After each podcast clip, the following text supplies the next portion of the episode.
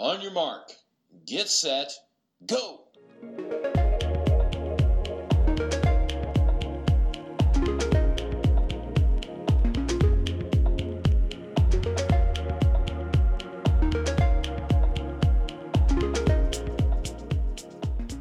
オンヤマークレディオ第18回を迎えました。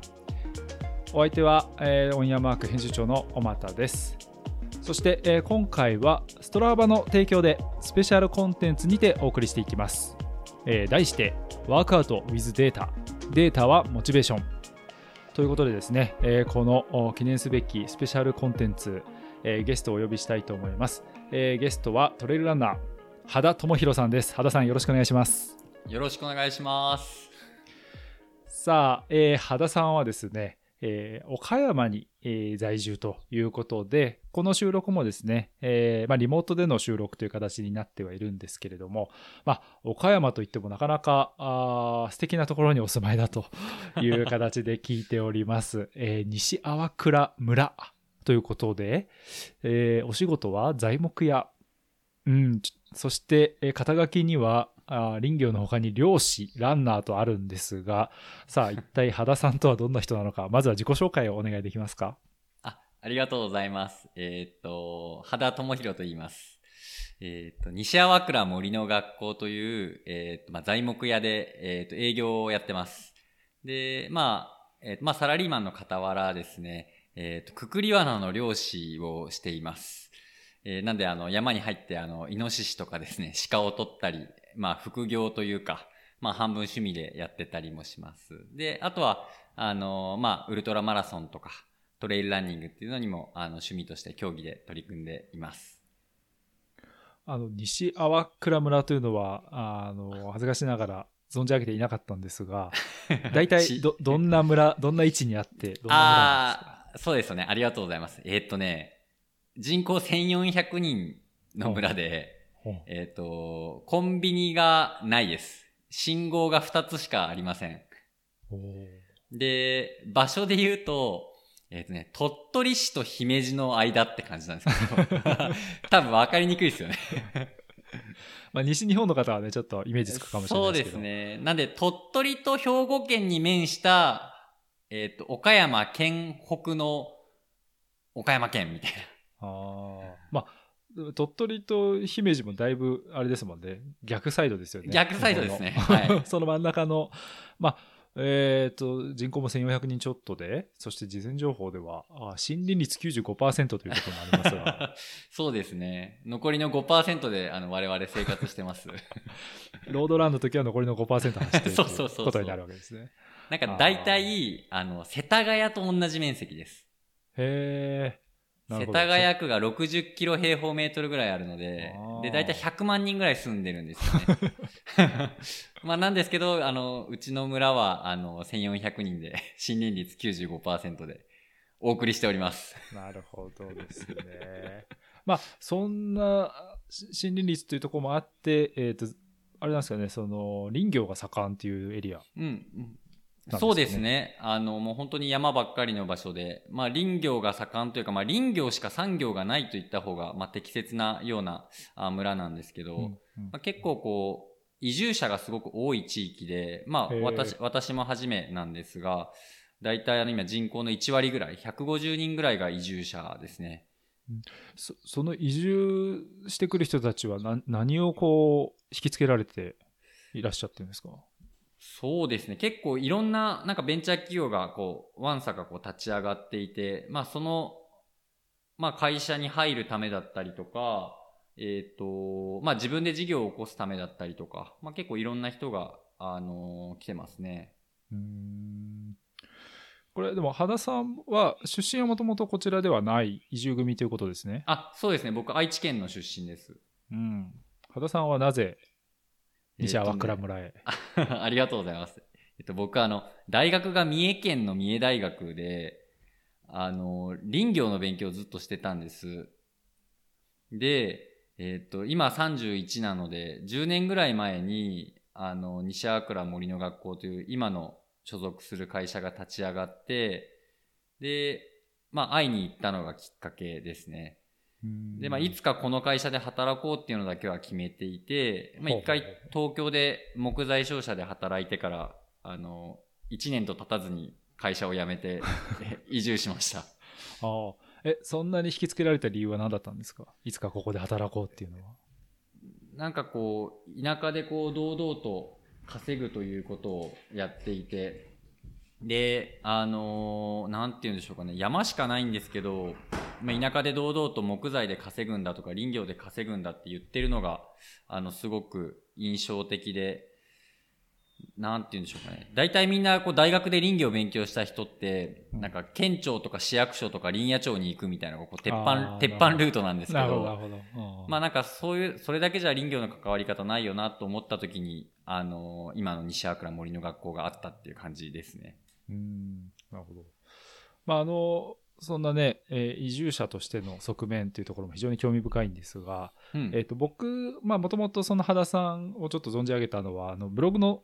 ああ、まあ、すごく、あの、すごく綺麗な、それで、あの、発信力のあるブログを書かれていてえーすごく面白く、あの、簡潔に、あの、うんコンテンツ作られているなっていうので、まあ、もともとちょっと拝見していたんですけれども、うんうん。まあ、あの、そのブログを見ると、まあ、量のことと、えー ラランニングのことっていうのが、まあ、すすごねく、はい、二つ軸になってるのかなと思うんですけれども、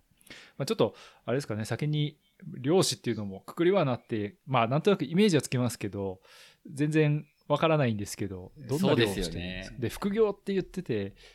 ちょっとあれなんですか、お金になったりもするんですか？あそうですね。あの、まあなんか副業っていうほど副業って感じでもないんですけど、まああの、まあとにかくこう、山が多いあの地域なので、結構鹿とかイノシシによる食害っていうのがすごい多いんですよね。あの、畑荒らされたりとか、あのなんだろう、農作物食われたりとか、なんで結構そういう鹿をとかイノシシみたいな獣を取ることに対して、まあ、報奨金みたいなのが出ていて、まあ、一匹取るといくらみたいなのがなんかあったりするんですよね。なるほど、なるほど。まあ、なんで、あのまあ、報奨金ももらえて、あの、自分でさばいたら、あの、何十キロの肉が手に入って、ああ、面白いみたいな 感じですね。ちなみに、あの、言えたらでいいんですけど、報奨金っていくらくらいなんですか？大体ね、全国地区とかにもよるんですけど、西粟倉で言うと、高い時で言うと鹿1頭で2万5千円ぐらいになります。へえなるほど。まあ結構いい感じじゃないですか。いや、それっていいですよね、きっと。もうほんと少ない地域は3000円とかそんな話もあったりするんですけど、なるほど。まあその食害によるって感じですね。被害額によるって感じですね。なるほどですね。そうへでもなんかやっぱり、あのーまあ当たり前のように、あのー肉を食べたりするんですけど、まあなんかそれをこう、お金で解決するだけじゃなくって、自分で取って食べたいなとか、ーうん。なんかそういいうのをせっかく田舎にいるんで、面白がりながらやれたらなと。もう今6年、7年ぐらいやってますね。まあそんな、あの、経歴なんかもお伺いしていると、本当にこう、野山を駆け回っている、野山大好きな人なのかなって思うんですけども、まあ今回、あの、このポッドキャスト、オンヤマークというところで、まあやっぱり、あの、スポーツ目線で、えースポーツマンとしての、あの羽田さんにお話を伺っていきたいんですけれども、はい。トレイルランニングがもう一番メインのアクティビティですか、羽田さんにとって？そうですね。まあなんか広くランニングっていう感じですかね。トレランもやるし、ウルトラマラソンもやるし、フルマラソンも出るし、みたいな。うんそれは、ランニングはちなみにいつ頃からされているんですか？ランニングはもう、いわゆるそのマラソン大会に出るみたいのから計算するともう10年ぐらいやってますね。大学生ぐらいの時からやってます。それはなんか部活とかでしたんですか？いやいや、全然そんなのじゃなくって、あの、大学生のノリで友達と一緒にハーフマラソンに出てみるっていうところから、あの、スタートしたって感じですね。うんまあ、それこそそのブログ拝見してると、すごいのめり込んで、ランにだいぶ熱心にやられてるなという印象もあるんですけれども、はい。どう、実際ランニングはかなり生活の中で大きいウェイトを占めてますか？そうですね。なんか、あんまりこう別にエリートランナーっていうほど僕は速いわけじゃないんですけど、あのーまあ本当になんか週、週の半分以上というか、まあ、週に4、5日はまあ走るような生活を続けてますね。うん。まあなんかそういった、あのーランニングのアクティビティっていうのが、まあ、やっぱり平たく可視化できるのが、えー今回の話題になります、ストラバということになるんですけれども、えーストラバ、まあ今回、あのー先ほど最初にちょっとテーマもお伝えしましたけれども、えっ、と、ワークアウトウィズデータと、おいう形で、えーまあ、データは怖くないというストラバさんのメッセージをですね、えーこの5月3日から、えースペシャルサイトがあオープンしていまして、えー毎週月曜日に、えーまあ、データ、データとは何かというようなところから、えー毎週こうコンテンツが上がっていくというところで、えー、と私たちもちょっと、まあ、データはモチベーションというテーマで今日はお話を伺っていきたいなと思っているんですけれども、えまずは羽田さんはストラバ、えーまあ、昨年すごい大きな一つニュースになったのが、オンヤマークでもですね、あの非常にクリックされた記事の一つが、はい。えーストラバ有料化っていうニュースが だったんですよ、実は。いいですね。いきなりその話題に切り込む。で、あの、結構いろんな意見がまあ出ていたかと思うんですよね。有料化に舵を切って、うんビジネスプランとしてもこう有料になっていくっていうところで、えーで、まあ、やっぱりこう、た値段がかかっちゃうってところに対して否定的な意見を言っている人もいれば、うん。まあ、あの、まあ、それくらい当然でしょうみたいな形で払ってた人もいるというところで、まあ、羽田さんはそのサブスクライバー、まあ、登録、えーまあ、課金ユーザーというか、あ有料会員のステータスをお持ちなんですけれども、羽田さんはストラバはまず、まあ、どう出会われたというか、どう見つけたんですか？僕ね、あの、調べてみたら、2015年からストラバやってたんです。2015年ってまだ日本語になってない時ですかねストラバがもしかしたら。かもしんないですね。でもなんか割とこうサービスが立ち上がってすぐぐらいからやってたような印象がありますね。で、それはなんかこう、Facebook とかで知り合いのランナーの人たちがこう投稿してたりして、まあ面白いサービスだなっていうので、あの、始めてみたみたいな。当時は多分僕そこまでランニングにのめり込んでなくって、あの、GPS ウォッチも持ってなかったので、毎日こうはいスマホをこうポッケに入れてですね、ストラバを起動して記録するっていうのをやっていましたね。ああ、なるほどね。そう。やっぱあーじゃあ当時はその、キロ何分みたいなこととかもあんまり考えずにあんまり気にしてなかっった気がしますね。ああ、なるほど。まあ、特に多分その時ってあの、某あのメジャーブランド N 社とかのアプリがあったりとか、ああ、そうかそうか、そうですね。ほにゃららキーパーとか、うん、まあいろんなランニングサーービスがあって、あの、ね、だいぶこう、乱立してた時代だと思いますけど、ね。まあその時から使ってましたね。確かに、あの、僕も結構ストラバの、あの、活用歴史としては結構古いものも自分でも持ってると自負してるんですけど、やっぱりその、あの自転車乗る人たちから広まった感じはあって、日本では。すごくあの画期的だったんですよね。で、今、羽田さんがおっしゃったみたいに、あのランニングに関しては逆に言うと、他社のあの類似のアプリっていうのも結構あったなっていうところ。うんうんで、ちょっとこう、あの、ランニングとサイクリングで広まったタイミングの、あの、速さ、遅さはあったのかなと思ったんですけど、うんまあそういう意味で2015年ってやっぱり結構早い段階。多分、僕、ちょっと覚えてる限りですけど、あの、日本語とかになりかかってきて、まあ、こんなこと言うと、あの、ストラバの中の人に怒られちゃうかもしれないんですけど、すごい変な日本語が入ってて、はいはいはい。英語が混在してるわみたいな、あの、ある種の古き良き、あの、海外アプリみたいな、あの時代なんかもありましたけど、多分それくらいの時期かなと思いますが、ただ、あの、その頃以降ですよね、その有料、えっ、と、当時はサミットっていうようなサービスだったと思うんですけど、サミットはい、有料のものとかが、まあ、出始めてきていて、僕もその時は無料ユーザーでしたけど、周りの人は結構有料課金したりしてたんですけど、うんうん結構、羽田さんは早い段階で課金していたりしたんで課すか？金いつしたんでしょうかね。そんなに多分、最初からじゃなかったと思います。最初はやっぱり無料ユーザーで始まってたと思いますね。うんあ、うん、そうですね。どこで見るんだろそれでも結構あれですか？そのそれこそランニングの取り組み方とかが深まっていくにつれてストラバも結構活用するようになっていったっていうようなとこ。ですか？そうですね。なんか、うん。そうですね。あとはなんかやっぱり、ストラバ自体が結構こう、あの、UI、UX が優れてるというか、うんうんまあ普通にこう、ランニングっていうかアクティビティ特化の SNS としてはすごく面白いというか、ただ記録するだけじゃないというか、まあそこが面白いっていうのが一つと、ありますね。うんうんうんうん。まあ、今回あの、すまあ、ワークアウト with データってことで、うん。まあ、データに関して、えーかなりこう力を入れて、えーストラバさんの方でも発信をしていくってことだったんですけれども、うんうん。結構そのデータって言われると尻込みしちゃうとか難しいとかまあすごいトレーニングのパフォーマンス向上とかと結構結びつきやすいっていうところなんですけど今回は結構ストラバさん的にはデータってもうどんな数値もデータって捉えていいんだよっていうようなうんうん。ニュアンスらしいんですよね。なんでまあその1週間に何時間走ったとかっていう時間もデータだしうん。あの、まあ、ローカルレジェンドっていう機能も去年出てきてましたけど、何回そこのセグメントを3ヶ月で走ったかっていう、その回数だってデータだし、ということで、まあ、なんかあのデータ、あワークアウトウィズデータっていうタイトルつけていますが、えーちょっとざっくばらんに数字っていうくらいに置き換えた感じで、うんうん。えーまあ、ちょっと今日はお話ししていきたいなと思うんですが、その意味で、羽田さんはストラバにおけるデータってどう使われてますか？どう活用されていますか？そうですね。僕は主に多分3つで、うん。えーっと、まあ、走行距離、で、獲得標高、えーっと、あとは活動時間の3つですね。で、一番見てるのは多分やっぱり活動時間と走行距離だと思います。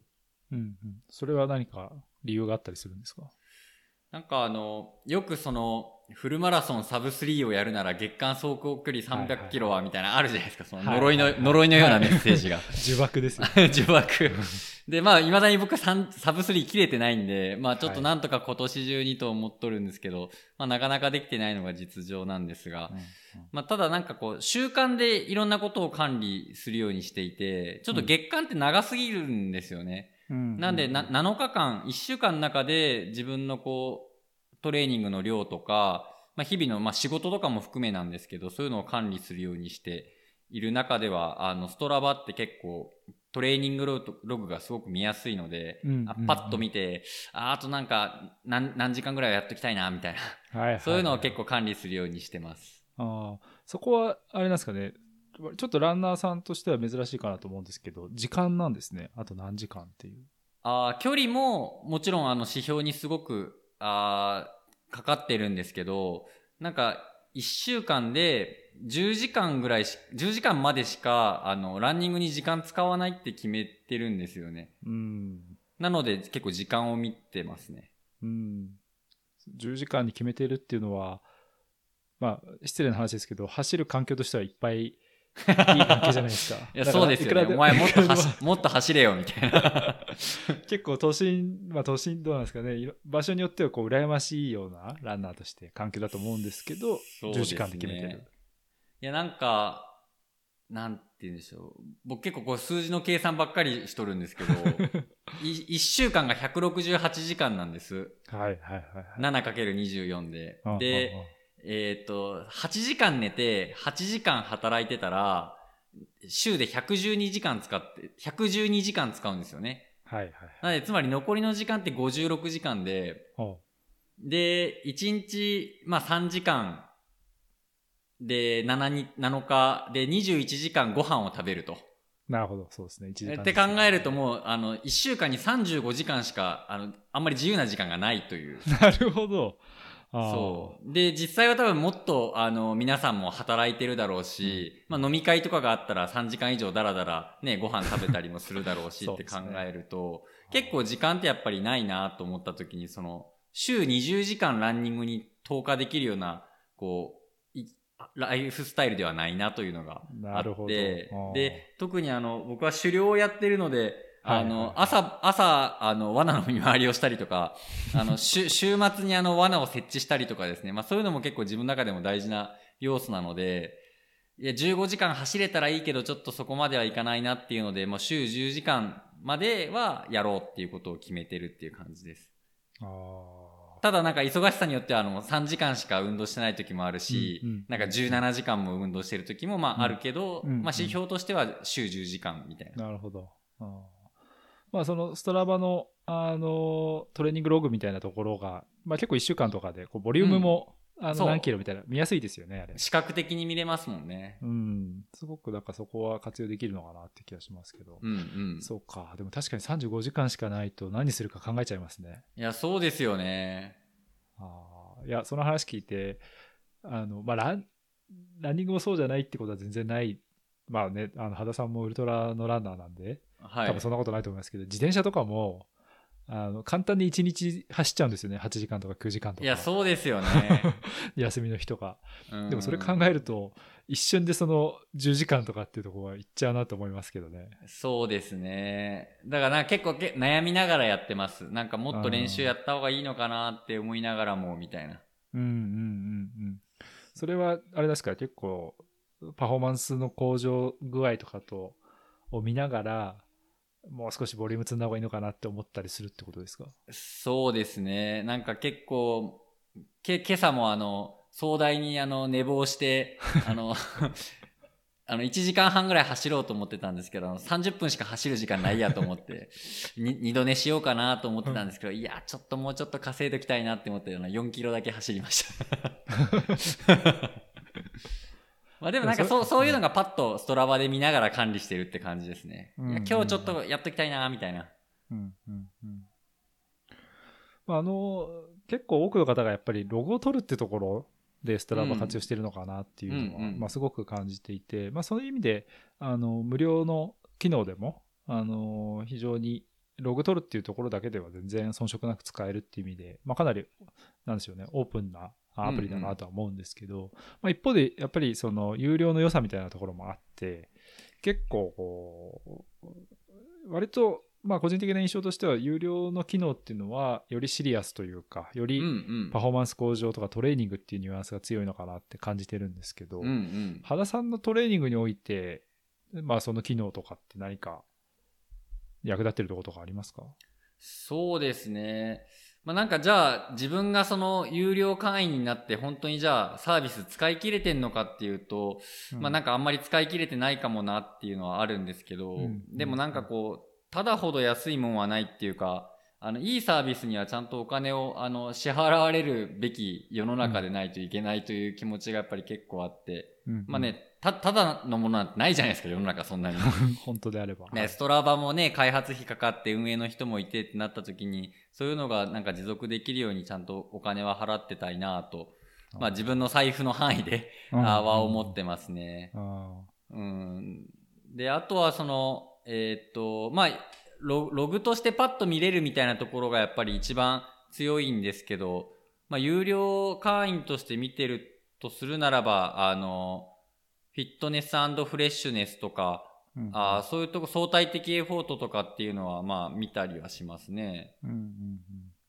まあ、かなりこうあの疲労度の管理であったりとかある程度推定値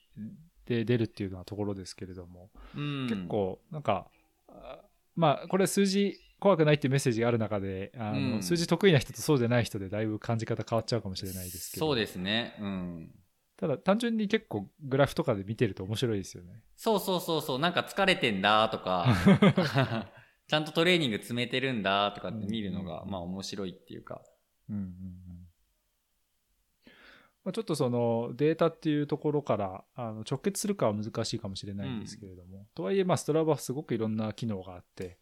であのまあ達成目標を達成できるかみたいなところでいくとチャレンジっていうものがあるじゃないですか、チャレンジとかって参加されたりしてます？なんかね、毎、毎月月始めにガーッと出るじゃないですか。出ますねそういうのはなんか一通りポチポチポチポチ やってますよ。そう。だけどなんかあの、一番面白いのはあの、ローカルレジェンドみたいなサービスだと思うんですけど、あの、僕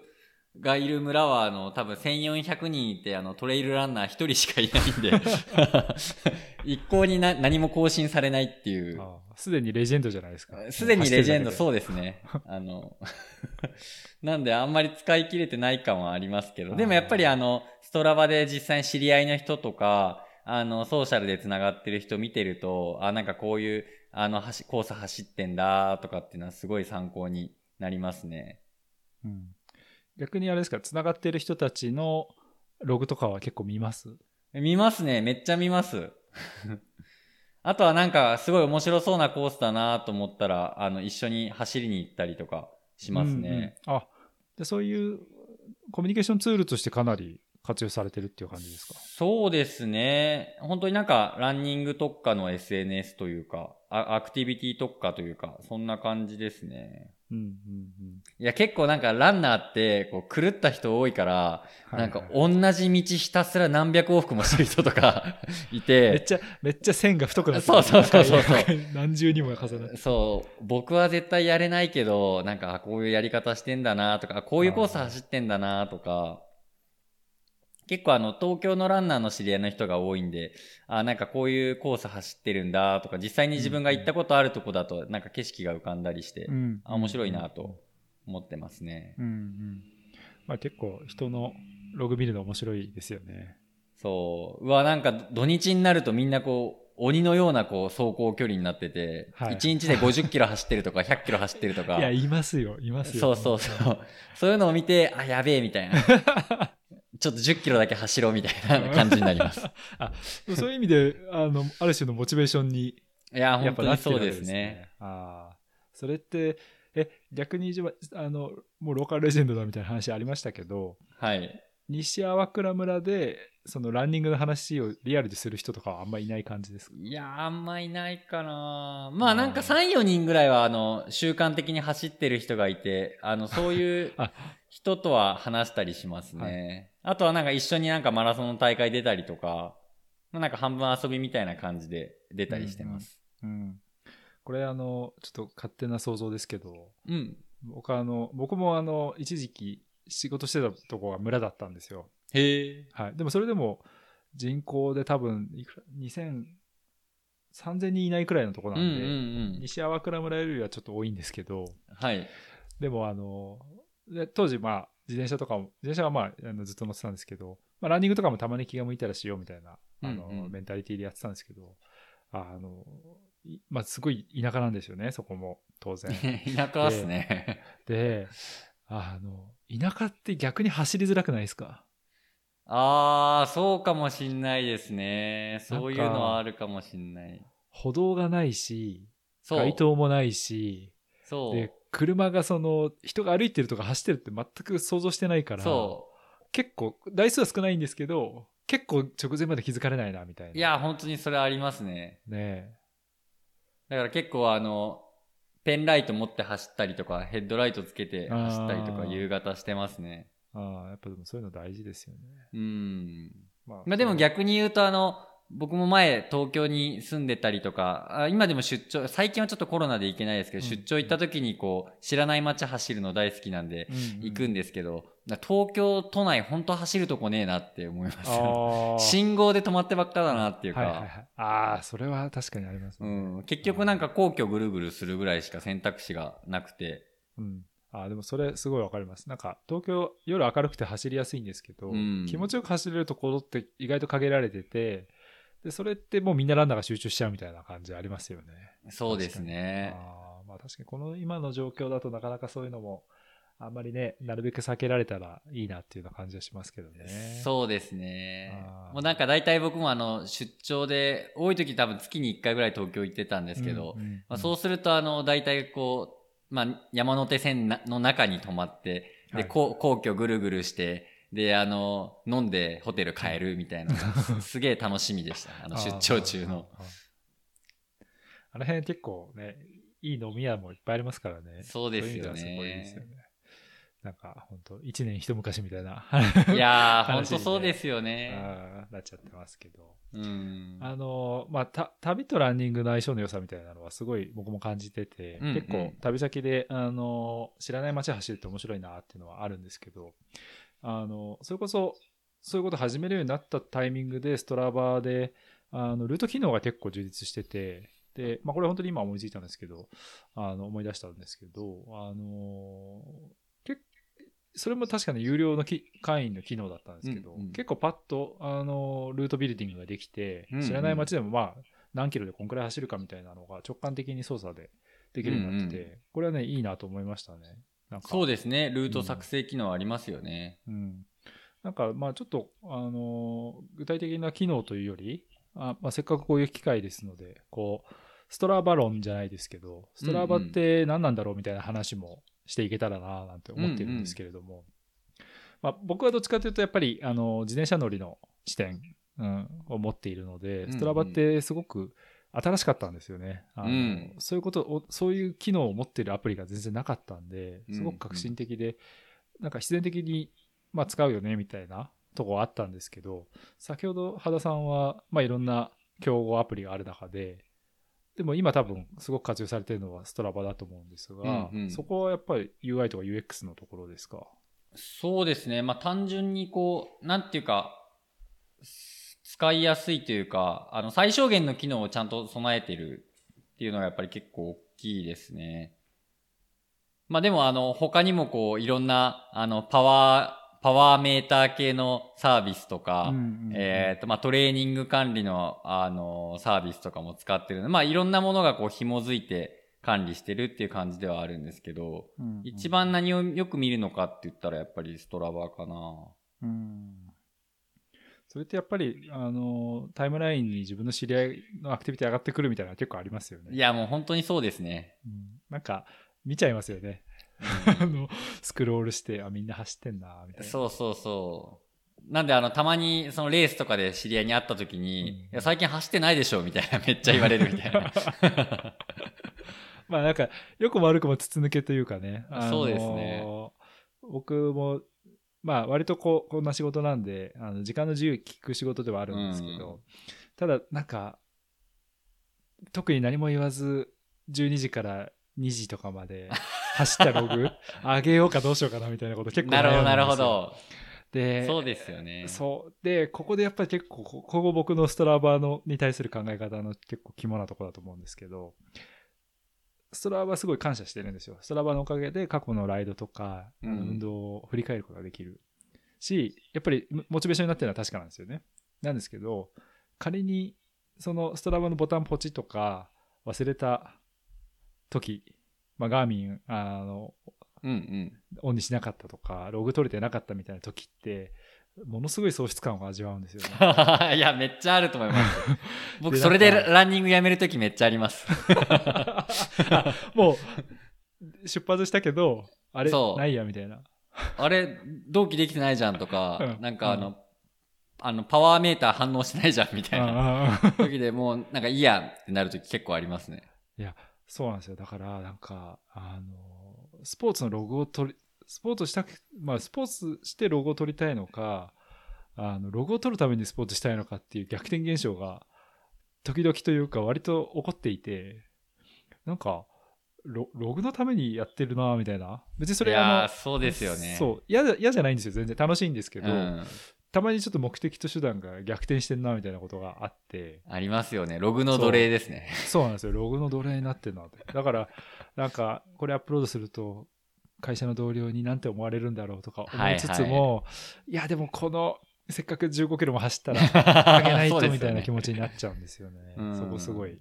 悩み。まあ、プライベート機能とかありますけど、で、本当に多分、あの、自分で持っとくだけだったらいいんですよ、プライベートで。うんでもやっぱ見てほしいなっていうのはあるんですよね。そうですね。あーなんか、あの、ククードスはい、クドス。はい、とかがつくと、やっぱなんか嬉しいなみたいなそうですよね。なるし、うんなんかすごいビッグライドした日とかは、ちゃんとその数も増えてて、あ、結構みんな見てくれてんだなっていうところにちょっとつながりを感じたりとか、そうですよね。うん結構そういうのあるんですよななんかそれこそあの、自転車で言うとあの、琵琶湖一周の琵琶市とか、うんうん淡路島一周とかってもう完全もうストラバ映えの世界で、そう、そうね。あの、綺麗に輪っかになってたりとかすると、そうそうそうそうそうやったなーみたいな感じありますよね。ああ。でもなんかね、そういうのも使い方だから、なんかそれがモチベーションになって、すごくいいと思いますけどね。うんうんなんか特にストラバは、あの、えっ、と、走行距離とか時間とかをこう、画像に載せて出せるじゃないですかなんかああいうのは結構使い勝手が良くて、僕は結構なんかインスタはずっとそこに紐付けて、なんか何キロ走ったっていうのだけひたすら投稿してるみたいな。そうですよね。あの、羽田さんのインスタグラムの、拝見すると、まあ、あの、アカウントもショーノートの方に載せていきたいと思うんですが、結構あの、ね、まあ、ランニング後の、えー写真のところに、えーストラバのロゴと、えっ、と、ランニング距離とペースとタイムか。っていうのが、まあ、画像にあの自動でこう入っていく機能うんうんがストラバにあって、それでね、投稿されてて、これ、なんかランニングのために投稿してると、これも一つ、インスタグラムもログ化できるっていう。そうです良さがありますよねね。なんか、なんかいろんな SNS があってうん、使い方悩むみたいなやつは、なんか多はい分皆さんもあると思うんですけど、うんなんかこう、LINE は本当にこう、もうメッセージツール、うん知り合いのメッセージツール。で、Facebook はなんかビジネスで知り合った人の生存確認ツール、おおよびビジネスチャットみたいな。で、まあ、Twitter は本当になんか、まあ、いろんな人の使い方があるけど、なんか僕は結構知ってる人も知らない人も絡むような感じで、うん広がっていく感じはあるんですけど、なんかインスタってなんかあんまり僕使い方、いまいちよく分かってなくて、なんかあんまりその使い方しっくりきてなくて、で、なん、か、自分の中でこう、定期的に更新できるものって何なのかなって思った時にひたすらランニングのログだけ上げるっていうう。ん、ああ、なるほどね。そう。なんかでもその、ひたすらランニングのログなんですけど、写真が、これ、鶏ですかね。ねこれ、うちの鶏です。はい。ウコッケイとか、はい結構こう、ほっこりする感じの写真に、唐突にランニング距離とかが入ってて、なかなかシュールでいいですね。ありがとうございます。そう、でもなんか結構僕あの、ルーティン人間なんで、いいかにその、なんだろう、大きな決意なく、淡々とこうこなせるのかみたいなのはすごく考えるようにしていて、ランニングとかもなんか結構もう今日いいかなとか、あるじゃないですか。うんうんちょっと小雨降りそうとか。はいはい。ってなった時にもうなんか前日に服の用意出しとくとか。結構ききっちりしてますよね、そういう意味で。いや、で意志が弱いんでね、すぐややりたくなくなっちゃうんですよねそれなんか、やっぱり、数値っていう客観的なもので自分の状態知ったりとか管理するっていうのは全然嫌いじゃないってことですか？そうですね。なんか、僕、ランニングがおもし、ずっとあの僕、サッカーやってたんで、結構チーム競技をやってたんですけど、なるほど、なるほど。うんランニングは結構個人競技じゃないですか。うんうんだけど、あのー10年前に走り始めた時よりも、31の時のい今の自分の方が圧倒的にやっぱ速いので、それがもうめちゃめちゃ面白いっていうか、まだまだなんか自分が速くなれるんじゃないかとか強くなれるんじゃないのかっていうのが思うので、なんかそのなんか伸びしろ感でなんか続けてる感じはありますね。ああ、なるほど。これ、当面の目標はサブ3なんですか？目標いや、としては。サブ3はもういけるんじゃないかなと思うけど、あんまりこう、ポッド、ポッドキャストであの、大 大見え切るとあの、ダメなんで。いや、本当にね、あのー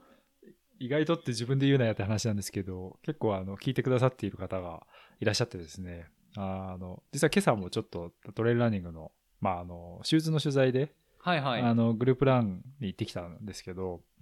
あのそこでも、あの、聞いてますって言われてすごい嬉しかったんですけど、ああ、いいですね。結構ね、トレイルランナーの方はやっぱ、まあ、ゲストで結構ここまであのトレイルランナーの、うん結構レレジェンドな方たちにも出演いただいたりいるのそうですよ。ね。はい。すいません、なんか岡山の田舎者が出てきて。いや、なんで岡山の田舎からしか言えないことをね、いろいろ今日は聞けたらなというふうに思うんですけれども。であの、ちょっと気になったのは、あの、ちょっと話ずれちゃうんですけど、うんうんあの、マウンテンバイクもね、最近ちょっとやられてるっていう。そうですね。あの、始めたいなと思って、あの、ツイッターの知り合いから、あの、安く譲ってもらいました。ああ、そういうツイートの活用もあるわけですね。そうですね。なんか本当になんかツイッターで友達増えるみたいな感じがやっぱりあって、うんうんレースで一緒のレース走ったりとか、あー増えてきますね。だからなんかお、うん大人になるとあんまりこう交友関係って広がらないじゃないですか。いやいやいや。だけどやっぱり趣味のランニング通して広がっていく感じがやっぱり結構面白くて。うん、で、結構なんていうか、トレイルランナー、あの、高所得者層が多分圧倒的に多いと思ってて、自転車競技もそうだと思うんですけど、はいはいはい。なんか本当に仕事してんのか分かんない人とか、謎の、謎の人いっぱいいるじゃないですか。なんかそういうのがやっぱり結構面白くて、なんか、なんか本来であれば出会わなかったはずなのにランニング通して出会えるみたいな。で、マウンテンバイクは、あの、なんか自転車にずっと乗りたいと思っていて、でもなんかこう、まあ山ばっかりなんで、うん。ロードバイクかって言ったらなんかあんまり、まずはそこじゃないかもなって思った時に、あの、西粟倉村ってその林業の村なので、要は作業道みたいなとこがめちゃめちゃ多いんですよ。結構じゃあオフロードの。そう、オフロードが多くて、で、あの、岡山県で一番高い後ろ山っていうところがあったりするので、結構そのオフロードの作業道とか、えっ、と、林業、まあ道路をつなげたら、あの、マウンテンバイクのコース作れるんじゃないのかなっていうのをずっと思っていて、で、そういう道って10年に1回しか林業で使わないんですよ。あの、え、そうなんですか？ほとんど使わないんです。要は間伐するときとかあ、そうかそうかそうか。木が育って、ああ、なるほど。そうでも10年スパンですね。そうそうそうそう。でも、結構なお金かけて道つけてるし、なるほど、なるほど。えっ、と、ハイカーとかランナーからするとちょっとつまらんのですよね。はいはいはい。なるほどね。そう、ってなった時に、マウンテンバイクの専用コースを走りたいっていう需要は、マウンテンバイク乗ってる人はみんな思っていて、うんうん。うんハイカーとぶつかんないとか、思いっきりスピード出せるとか、いいコースとか、なんかそれをこう、まあ、事業にできるかはちょっとわかんないんですけど、うん。まあ、まずは自分がプレイヤーとして遊んでみて、あの、提案できたら面白いなと思って始めたって感じですね。えー、あ、じゃあそのコース作りっていうのも結構構想には入っているってことなんですね。そうですね。なんで、あの、へートレイルランニングのコースと、マウンテンバイクのコースを、あの、作って、あの、まあ、観光地じゃない田舎の村なんだけど、うんそこにこう、アウトドアアクティビティが好きな人が、こう、集えるようになったらいいなっていうのを、うんなんか妄想してますね。なるほど。それすごいいいですね。なんか周りにそういう同じ志持っている人とかいいらっしゃるんですか？そうですね。結構こう、まあ、なんだろう。田舎なんですけど、あんまりこう、ヒッピーな感じじゃないっていうか、はあは割とちゃんとこう金稼ごうで事業を作ってっていうマインドの人が多いので、うんまあそういう人たちとなんか一緒に酒飲みながら事業の話したりとか、へえ。そう。で、ちょうど今その僕らも材木屋なんですけど、うんうん今こう、か工場の一部をリノベーションしてカフェを作る準備をしていて、へ工場、工場内にカフェを作るんですか？そう、工場をぶち抜いてカフェ作るんですけど、で、工場の隣の田んぼを借りて、今、いちごを積む、あの、いちご積みのハウスを建てる準備もしていて。で、なんで、あの、いちごを積んで、カフェでランチして、で、もちろん木材も売ってるんで、DIY でものづくりができて、ねで、村に温泉があって、最後は温泉入って日帰りで帰れるみたいな、あまあ、非観光地だけど、こう、アウトドアアクティビティの人がこう、集えるような、その動線をちゃんと作りたいなっていう。ーなるほなんで結構講師混同してます。ど。なるほど。すごい、なんか、いいですね、でもそれ、すごそう。仕事が遊びで遊びが仕事みたいく。な。ああ。まあ、ある種の理想な、そうですね。はい。羨ましがる人はすごい多いやつですうん、ねきっとね。だから、あの、なんだろう。カフェ作るときは、あの、パタゴニアのプロビジョンズ、うん食品の部門入れたいなとか、はいはい。ああの、ビクラフトビール扱いたいなとか、あ あ。それすごいいいんじゃないですか。響きそうですねう。んそうなるほどね。そっか。でもそれは、まあ、人口1400人向けのカフェっていうよりは、そ地元の人にも使ってもらいたいけど、やっぱり外から人が遊びに来るような場所になってほしいっていうところなんそうですね。まあなんか休日は多分、あの観光向け、関西を中心にした観光向けになって、平日は結構地元利用みたいな感じになると思ってて、うんうんうん結構あの、なんだろう、専業農家未満の農家さんがめっちゃ多いんですよね。畑持ってて野菜だけ育ててる人とかがいるので、じゃあその人たちが野菜も、段ボール一箱持ってきてくれたら、あコーヒータダで飲んでいいよ、みたいな。チケットあげるとか。そしたら安定的に地域の野菜が集まるとか、なんかこうショップインショップみたいなものを作って、まあこの1ヶ月はじゃあクラフト作家さんの〇〇さんが展示してますとか、なんかそういうこう、まあカフェだけど集客施設みたいになっていくので、そこでなんかいろんな村のチャレンジとか人の顔が見えるような、あのまあ催しっていうか、事業やっていけたらいいなとか。うんうん。なるほどね。なんかそれこそじ自分が取った鹿肉も食ってほしいし、はいはいはいはい。家家の庭で育ってる鶏の卵も食べてほしいしとか。なるほどね。なんかそういう方がなんかお面白いんじゃないかなと思ってて、なんかどこどこから名古屋コーチの卵買いました。で、それを使ったプリン売ってますみたいな話じゃなくって、うんうんうんいや、これ肌が育ててる鶏の卵ですみたいな。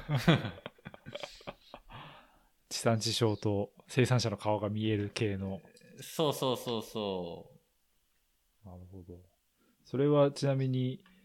結構具体的なアイデアのように聞こえますけど、いつぐらいの、こう、ローンチ予定なんですか？う。えーっと、早かったら今年の10月ですね。あ、もうじゃあ結構、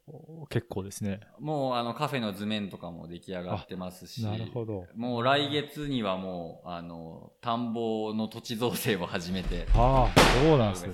いちごのハウスが立ち始めますね。はあ。まあ、それ、あれですよね。か会社の工場ってことですよね、でも。あ、そうです、そうです。会社です。はい。あでそのカフェに。に行くと、羽田さんが仕事している。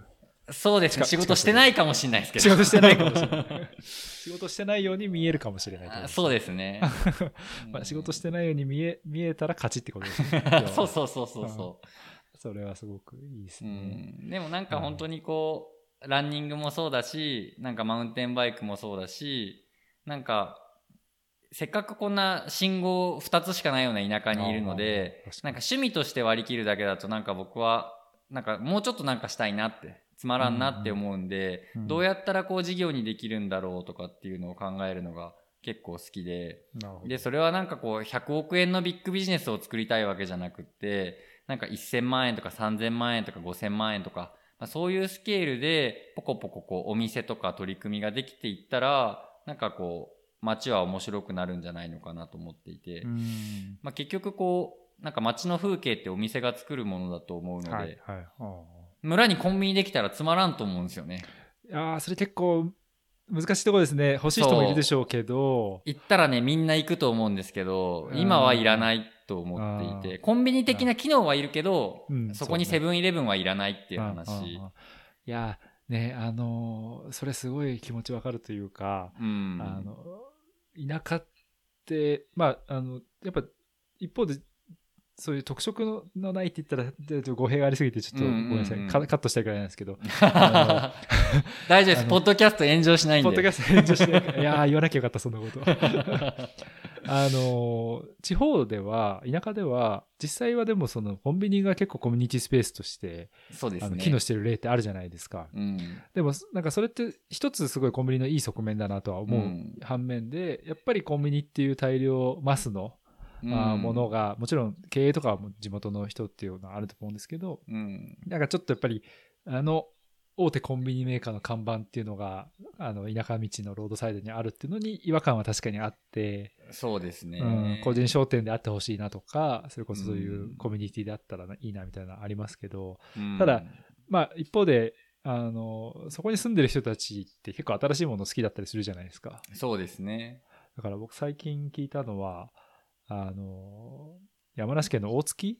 うんうんうん。かなにローソンがオープンしたら、めちゃくちゃ人が来たとか、あとよく聞聞くのは、あの、スターバックスですよね。うん。あの、住民がもうスターバックス呼びたくて署名活動して、ではいはい。そのスターバックスが世界で一番売り上げたとか、まあ、そういう話とかね、ねあったりして。僕はあの、フランスに1年間だけ大学の時留学してたんですけど、その時リヨンっていう街にうんうん、リオン行ったんです。よ。で、もうフランスなんで、アメリカの文化は基本的にノーなんですよね。うん。で、あの、スターバックスってパリにしか確かその時なくて、うんうんフランスに2店舗目か3店舗目がリオンにできるってなって、みんな、あの、いや、フランス人、アメリカのものなんか嫌いだから、スタバなんか行かないよって、コーヒーも美味しくないしとかって言ってたんですけど、オープンしたらみんな行ってるんですよ。だからそういうものに近いっていうか、やっぱみんなこう、すね。うん、やっぱ大手の良さみたいな、引きつけるものみたいなのあるなとはまあ感じてはいるんですけど、うんまあでもすごいそういう、あのーコミュニティの中で、西粟倉、村じゃなくて村村って読むんですね。あこれ村ですね。はい。西粟倉村で、こう、コミュニティスペースっていうところ、あの、その活動ってすごく興味持たれる、あの、リスナーの方も大勢いると思うんですけど、うんうん。あの、僕ちょっと今話聞いてて思ったのは、でもこれ、ある意味で羽田さんのストラバのログ見てたら、西粟倉村のある種の側面見えてくるんじゃないかなと思ったんですよ。その、どこ走ってるかとか。そうですね。でまあ、そういう意味で言うと、あの、大体あの、ランニングの途中でコンビニ寄ってますけどね、隣町の。そこであの、レッドブル飲んでるみたいな。だけど隣町なんで。あアウアウトソースしてるわけですね。そう、アウトソースレッドしてます。ブルをね。でもそういうのもバレちゃいますからね。バレちゃう、バレちゃう。すごい、ある意味でやっぱプライベートなところでもありますし。そうですね。うんでも、その、ね、羽田さんのログ見ることで、その、距離とこ獲得標高とか、うんまあ、あと、マップでね、マップ見るだけでももう全部緑だなみたいな話じゃないですか。そうですね、はいストラバ見たら住所バレますもんね。はい。あの、一応ね、マスキング機能はありますけど、い意外とみんな使ってないなみたいなそうですこねと。正直思いますけどね。うんまあそういうこと言われると特定されるんで言わない方がいいかもしれないです。そうですね。でもなんかそういう意味での、なんていうんですかね、実はその、肌さんを通じて地域を見るみたいな使い方も、うんあの、ストラバできちゃうな、みたいな、ちょっと強引にこじつけてるような、いや絶対そういうのあねると思いますはね。なんか、やっぱり山がちなとこ住んでる人の、あの、ログとかって見てるの楽しかったりしますし、うんなんかそういう意味でのデータの活用っていうのもすごい、ちょっと、んまあ、もともとやってるんですけど、もう少し見てみたいなって今思いました、話聞いて。そうですね。うんなんか来てみて食べての観光だけじゃなくって、なんか会いたい人に会いに行くような、あのね、そういう観光の次の形が、なんか今はもう結構当たり前になってますけど、じゃあ西粟倉みたいな1400人しかいない村で、あ、なんか若い兄ちゃんがこんな生活してるんだよとか、あ、なんかこんな、あの、コース走ってんだよっていうのさえ、なんかき来るきっかけになったらいいなっていうのはうんうん思いますね。うんまあなんかあの、セグメントとかをけん、あの、ストラバで探して、そのセグメントの上の方にいる人とかを見見たら大体ローカルの、ね、いや走ってる人そうですよね誰だとか、そういう使い方もできちゃうから、結構、ストラバってマッチングアプリになるんじゃないかなみたいなところも。ああ、いいですね。はい。まあ男女のっていうよりは、その、同じ趣味を持つとか同じローカルのそうですねマッチングアプリとして結構使えるんじゃないかなみたいなことは思っていて、うん僕の予言ではそのうち有料、有料機能にそういう、あの、ライダー同士とかランナー同士のマッチングみたいなサービス入ってくると思うんですよね。いやー、いいですねそれちょっとストラバさんにあの、お願いしましょうよ。提案書を書きますかね。採用されるかな。はい。まあなんかそんな感じで、いろいろと、あの、広がりつつお話を伺ってきたんですが、うん。まあまあ時間も少しずついい形になってきてしまって、うんうん。まだまだすごい聞きたいこといっぱいあるんですけれども、まあ一旦ちょっとまとめの方に、えー移らせていただきますと、えーまあ今日ちょっとね、あのデータどう使うかみたいな話とか、まあ、数字とかストラバの機能の使い方っていうところを羽田さんとお話ししてきたんですが、えーこの5月3日から、えーストラバのスペシャルサイトでローンチしています、えーワークアウト with Data というですね、えーキャンペーン。えー第1回目は YouTuber のガチオさんが語る、まあ、なぜデータを使うのか、ホワイデータというようなコンテンツも上がっていまして、まあ、このあたり、あの、まあ、データといって尻込みしないで、あの、楽しく数字見ようよというメッセージが込められているようですので、えー視聴者の皆さんもね、ぜひチェックしていただければと思います。で、まあ、あの、やっぱりストラバ、先ほど羽田さんもね、ありましたけど、いいコンテンツには、なるべく、あの、課金もしたいっていうね、応援も含めてっていうようなところ、その姿勢っていうのもなんかすごく感銘を受けるところがあるんですけれども、一応ストラバは、えー昨年、えー有料機能というのをね、か大幅に拡充していまして、で、これちょっとオフレコかもしれないんですが、だいぶ今年のお夏以降ですね、また機能がすごい増えるっていうの話をですね、はい、情報を小耳に挟みましてですね、素晴らしい。はい、結構その、まああんまり言えないんですけど、あの、まあコミュニティの機能とかをかなりこう強強化していくっていうような方向に舵を切るようですので、まあそういったところも引き続き注目していきたいなというところなんですが、えー年間のサブスクリプションで6300円というプライスタグついています。ただまあこれもサブスクって結構考え方、あれですよね、なんか12で割ったら安いじゃんの法則ありません？いや、絶対ありますね。なんなら僕、さらに30で割りますけどね。30で割る？1日、1日みたいな。なるほど。あ、そうかそうか。だから、ストラバで行くと6300、まあ6000円で、12で割ると1ヶ月500円ですよね。うん。だから、530で割ったら16円ですよ、1日。16円か。まあ16円で走るモチベーションがね、湧くんだったら、うまい棒買うよりいいですよ。いや、そうですね。あの、体にもいいだろうし。なるほど。これもなんかある種のうまいデータの読み解き方ですね、肌さんしかし。そうですね。いや、なんか貧乏症なんですぐそういうの考えちゃいますね。なるほどね。ただまあ、それだけストラバが、あれですよね、本当デイリーに、あの、1日いくらって言われても、あの、納得できるじゃないですか。その、うんやっぱり、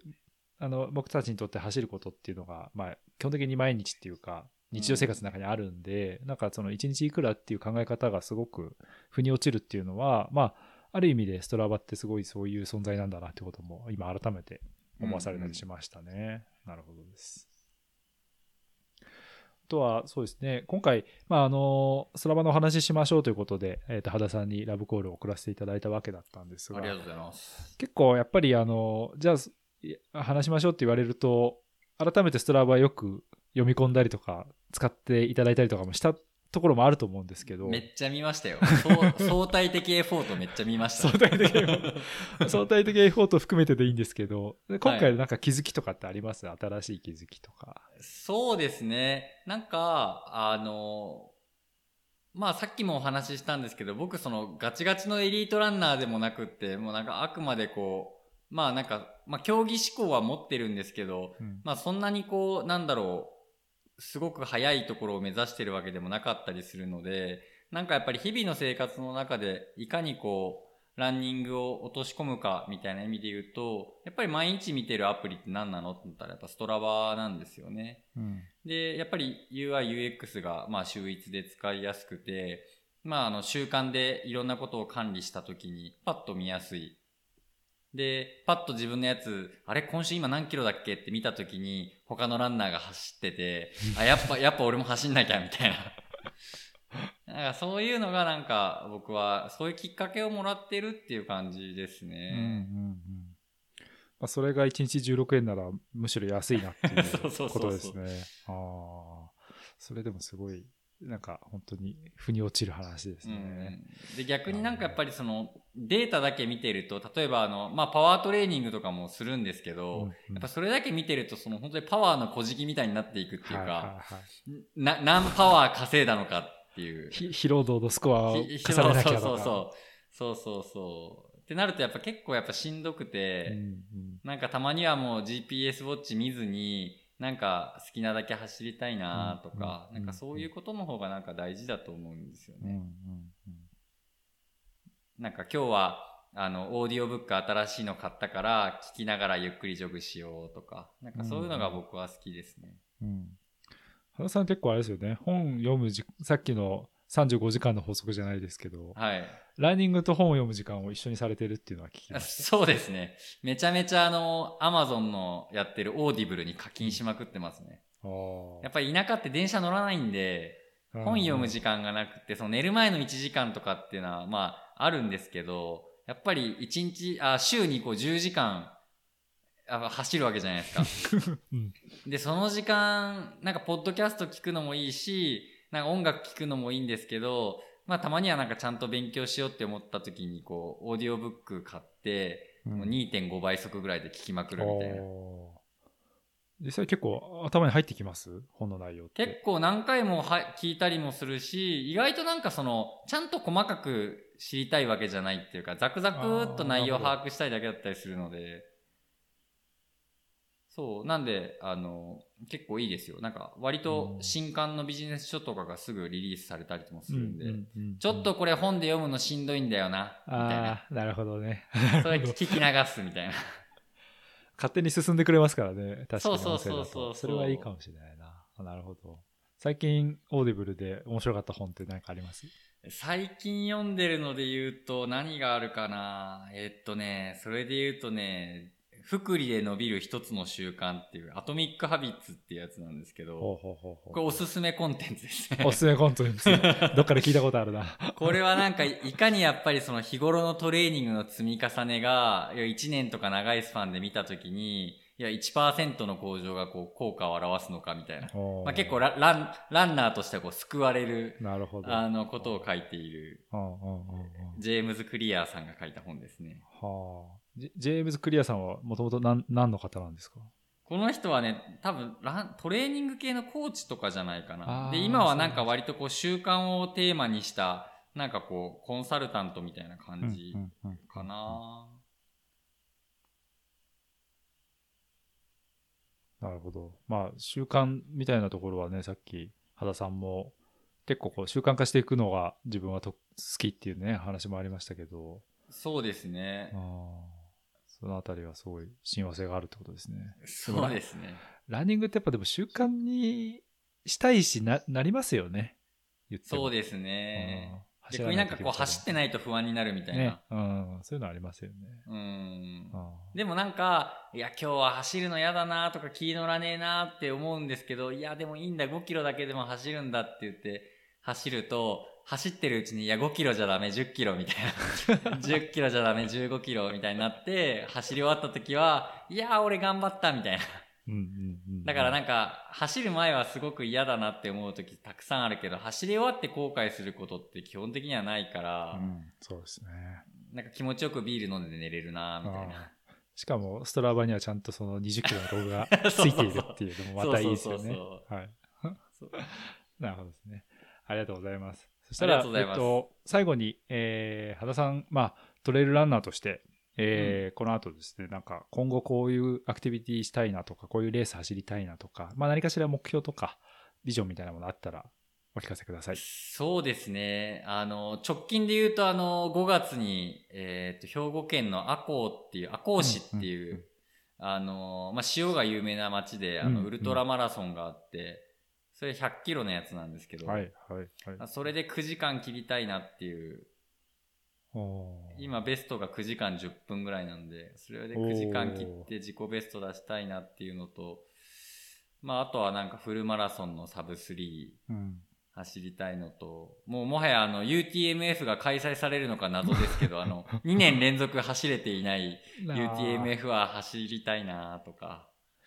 MF は、えっと、走られたことあるんですか？経験として。ないです。なくそうなんですねて、もうずーっとこう何年も計画してこのレースで何ポイント貯めてって、こう、貯め続けてようやく舞台が整ったと思ったらコロナになったみたいな。な多分そういう人いっぱいいると思うんですけど、はいはいはい。そう。まあなんでいろんなね、あの、UTMF も賛否両論ありますが、うんうん。まあでもね、レースの運営ってやっぱり大変だったり、そんなに儲かるものでもない中でやってもらってるので、まあなんかまたどっかで出れたらいいなとか。